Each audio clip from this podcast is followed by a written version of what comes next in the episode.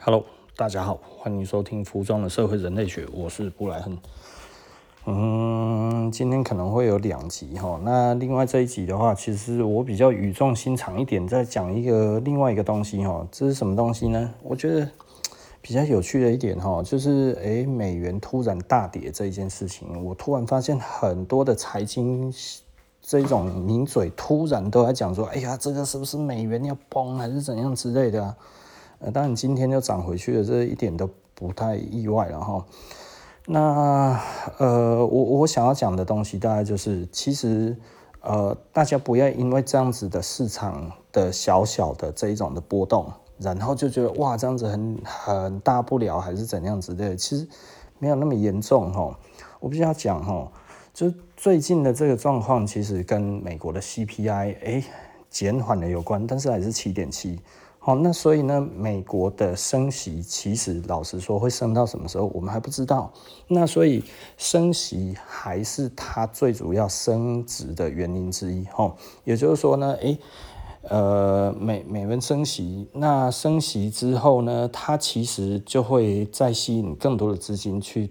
放在美金上身上，或者是我今天的美元贷款，其实我就把它还回去了。这个其实都是一样的概念哈。有的时候，其实我认为现在是还回去多于存进去。你要懂我的意思？因为美国在 QE 的过程，还有这些纾困的过程，它其实借出去了大把的钱出去，所以呢，现在这一些钱回来，其实应该是还回去比较多，而不是存进去比较多哈。那所以。只要这个市场上面到底还有多少的美元需要在这一边，然后慢慢的回收嘞，我觉得，呃，目前来看啊，目前来看，全世界的趋势都是希望美国不要再印钱了。你再印钱下去，我们都很难统治。为什么呢？其实大家可能没有想过一件事情吼，这个其实我讲了很多次啊，也蛮多人其实喜欢跟我讨论这个，就是哎，这原来这是他们没有想过的。真正的世界的面貌是什么？我必须要说哈，当这个资本市场非常非常的蓬勃的时候，这些钱、这些、这些呃，会来控制原物料、地产这些东西，它对于这些的掌控性就越大。那人哦，人民他其实就会过得越辛苦，因为呢，这些钱。不是进到你的口袋，所以呢，当这个钱大量被印出来的时候，它其实利息是很低的，哦，那利息很低，然后景气不好，那我又有一大笔钱，我要给谁？其实很显然的，在于银行里面的话，他要给他的优质顾客，那优质顾客请问是穷人吗？不是，是有钱人，对不对？所以有钱人他这个时候拿到了大笔的资金。对不对？很便宜，趋近于零的这一个水位的这一种的成本，哈，利息是它的成本。那他可能拿到一趴多的利息的成本，这个时候我说真的比较难听一点，他随便丢一个东西有两趴、三趴、四趴的这一种的投资的标的，哦，比方说啊，他丢房子，房子给他一个三趴的这一个这个这个获利来讲的话，诶，他是不是多了两趴的套利？对不对哈？啊，如果这个钱呢，它其实五年内不用还本金，那对于有钱人，它的意义就是什么呢？五年之后，我在当要还本金的时候，我再把钱还回去就好了。那这中间我套到了利息都是政府算我的，对不对？哦，你说这样子能有多少钱？对不对？对啊，你如果只有一万的话，一两趴才多少钱？对不对？两三趴才多少钱？两三百块一年，对不对？哦，那如果这个是这个是一万块嘛？啊，假设你有一亿的，一年就两三百了，对不对？哈，两三百万哦，是不是？哈，你仔细的思考一下，而有钱人的套利的标的还不会这么低，对不对？当一个有钱人就如果只赚个两三趴，他算什么有钱人啊？是不是？哦，很多东西他去炒作原物料或者什么这一些的时候，它的资金水准很低的时候，其实你看股市可以飙那么高，其实这都是空的。为什么我们都说这是空的？因为这个其实就是这样子灌出来的哈。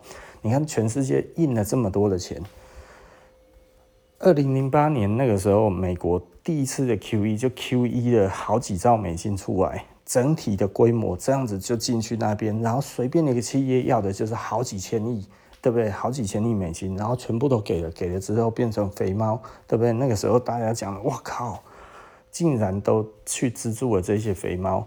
这明明就是他们让公司亏钱，就竟然还拿了大把的钞票，对不对？拿了大把的钞票，就算你离职的都还拿走了好几千亿美金，对不对？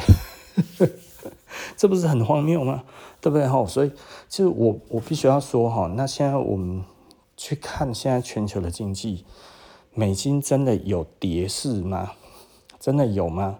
对不对？无论是把钱收回去，或者把它存回去，对美元来讲的话，它其实都是上升的。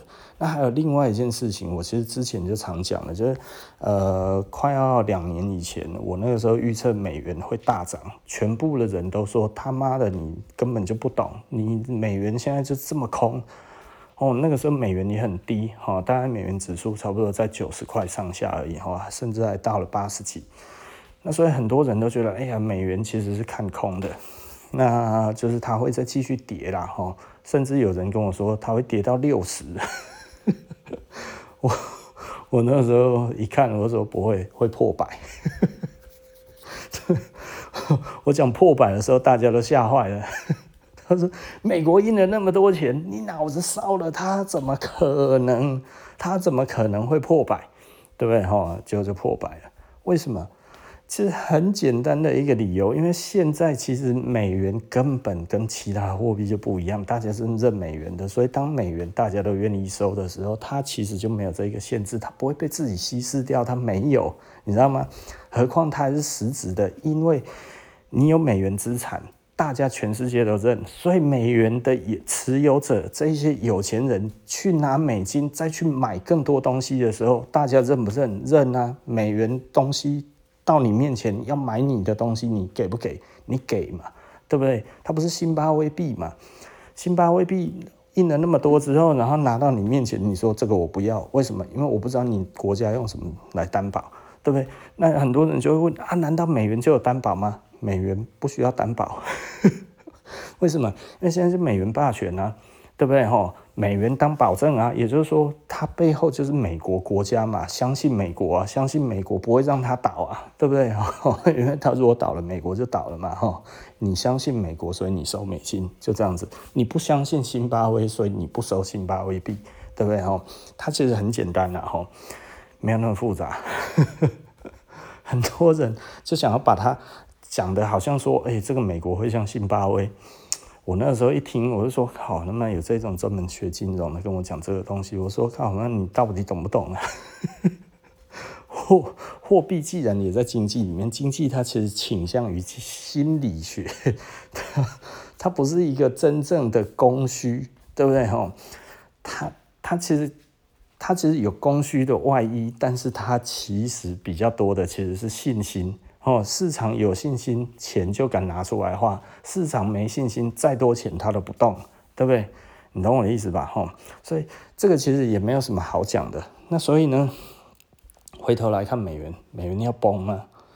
我、哦、那说真的，我那时候看到一个，我觉得我以前觉得他讲的还蛮有道理的，后来我都觉得他在胡说八道的人，然后又出来喊说：“哎，美元要崩了，会不会怎样怎样？”那么讲的危言耸听，你知道吗？我就觉得。哎，我实在是不知道该要说什么。美元到现在，其实我认为，如果大家觉得台积电还要去美国，或者很多东西都还要往美国送，美国还要做基础建设，那美国为什么要让它的币值贬值呢？对不对？你懂我的意思吧？它如果币值贬值，那它采购是不是就变贵了？你如果说美国现在内需，哦。或者美应该说美国的美国制造现在已经非常强了，那他这个时候要用更低的币值，然后呢把他的东西卖出去，这是可以啊，对不对哈？这这没有问题的事情。可是现在美国没有能力自己制造东西，他还要跟人家买大部分的东西的时候，你觉得呢？对不对哈？那美国还有在出口的东西又非常的强势，那你觉得呢？他为什么要降价？对不对？如果这个东西还很值钱，那他为什么要降价？那如果这个东西它其实对它的国力有利，并且它还可以自己叫板的时候，那为什么他要自己削弱自己？一起博扣定也代志啊哈。所以简单的来说，我觉得美元大概我认为它后市应该还是往上哈。那会跌到哪里呢？其实我不确定，但是呢。它会不会呈现极弱势的状态？其实不会。那你如果最近才买美元，那可能心情的波动就会大一点。你如果是我那个时候，呃，因为其实我 p o d c a s 那个时候一年多以前我就有讲了，哦，我实际上跟朋友讲到那个美元真的往上喷的时候，其实都已经快要过半年了，你知道吗？所以我是真的往上喷的时候，其实我才有在 podcast 讲。那呃，但是听我讲说这个美元看多，那个就是大概前年的四月吧，哎、去年去年的四月，对啊，去年的四月份，然后我那个时候就开始在讲了。这多数的人真的是不信啊！诶，四月还是五月，反正差不多是那个时候。但是更早以前，我就认为美元其实去年的二，诶，去年的二月，去年的二月，其实我就已经觉得美元它其实是要往上。去年还是前年？应该是去年了哈，因为我自己看它这样子的涨涨势，这样子一路上来，大概是一年多嘛。我自己的印象是一年多，还没有超过两年，所以应该是去年。嗯，很多人可能会觉得，哎、我到底是怎么看的？呃，老实说，这个其实要对总体经济要有一些理解。然后，那很多人就觉得，看你又不是学这个东西，你对总体经济有什么理解？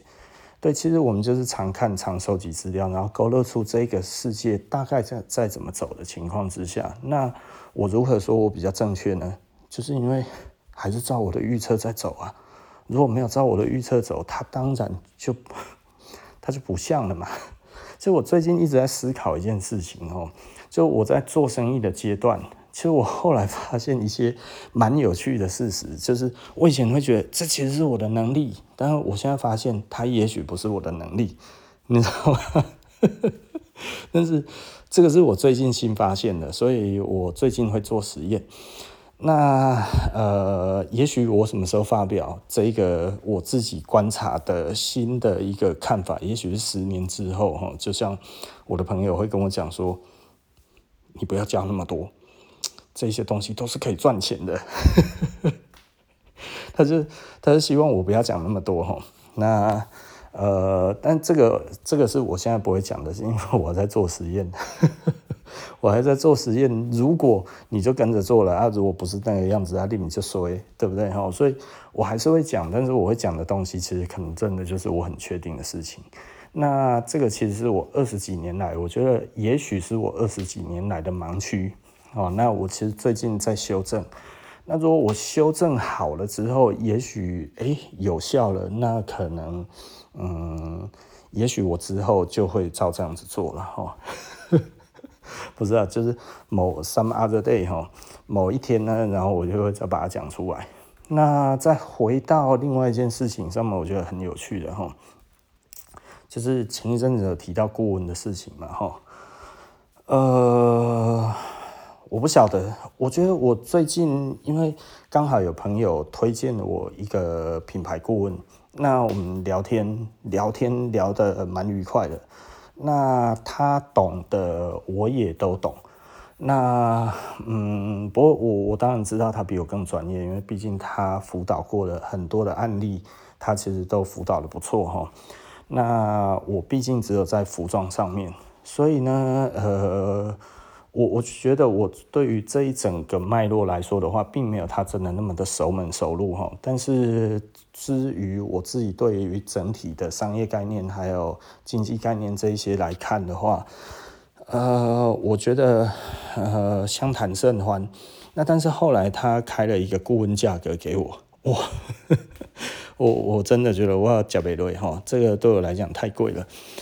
那所以，我们后来当然就应该就是不会配合了哈，因为真的太贵了。因为他可能是朋友的朋友，所以他也只是来找我聊聊天而已啦。我觉得他可能也没有真的很想要做我的生意。他如果真的想要做我生意，他应该会开一个我觉得还算我愿意尝试的价格，可是他开出来的价格，嘿嘿，我不懂吼，这个这个我才刚从法拉利的坑里面要爬出来而已，又来一个。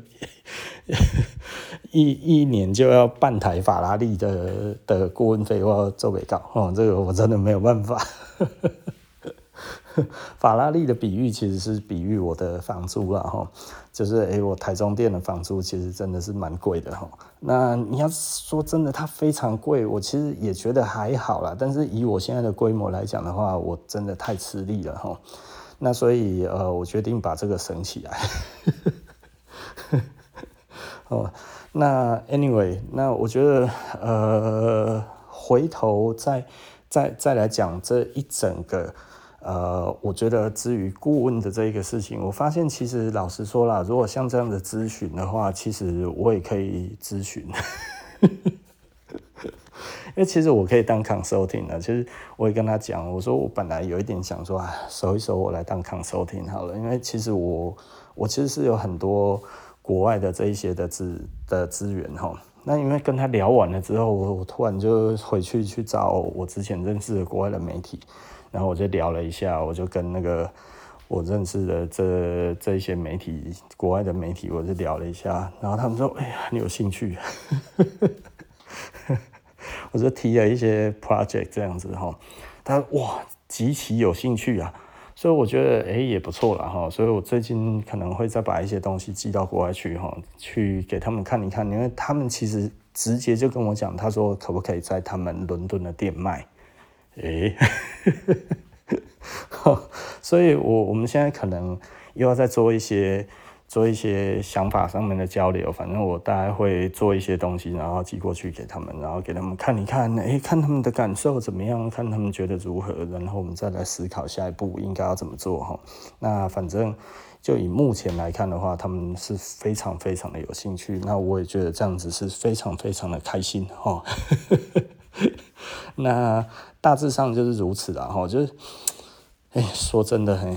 我我真的是看到了最近这一种财经的这一种的新闻哈，就是明明我都觉得是正常调节，怎么会讲的好像诶戏赶快哈？那前一阵子当然股市有反弹了哈，那我一直在思考说它是真反弹或者是假反弹或者是怎么样，但其实我都知道这个没有意义，它的意义其实并不是真的很大，真跟假其实都不是。真正的问题所在，而是你现在要干嘛？你要决定要放这，那或者你决定要出脱，那为什么？这个其实才是重要的，因为任何时候都是买点，任何时候都是出出场点，看你是要获利出场，或者是那个赔钱出场，或者是你现在希望冒险进场，或者是你在等待一个安全进场的机会，对不对？这个这个其实都是。你可以思考的地方，然后，那反正我觉得往越看越准，这件事情让我觉得还不错。当然，我还有一些盲点，还有一些盲区哈，所以我在慢慢的在体会中，就是就是我我觉得这其实是一个成长过程，然后其实说真的，我我其实是比较没有市场经验的人，然后后来开始。我讲的是这种股票、证券、期货市场哈，我以前其实是完全没有在看的。然后这几年，呃，我开始有在注意这个东西之后，其实老实说，看这些东西带给我生意上面的启示也很大，因为它是一个数据化的一个过程。那数据化一个过程之后，我们其实看得出来一些脉络的时候，其实它会变成一个很有趣的一个资讯。然后，好，OK 了，那。呃，就这样子，我们服装的社会人类学就到这里哈，那我们下一集不见不散了，拜拜。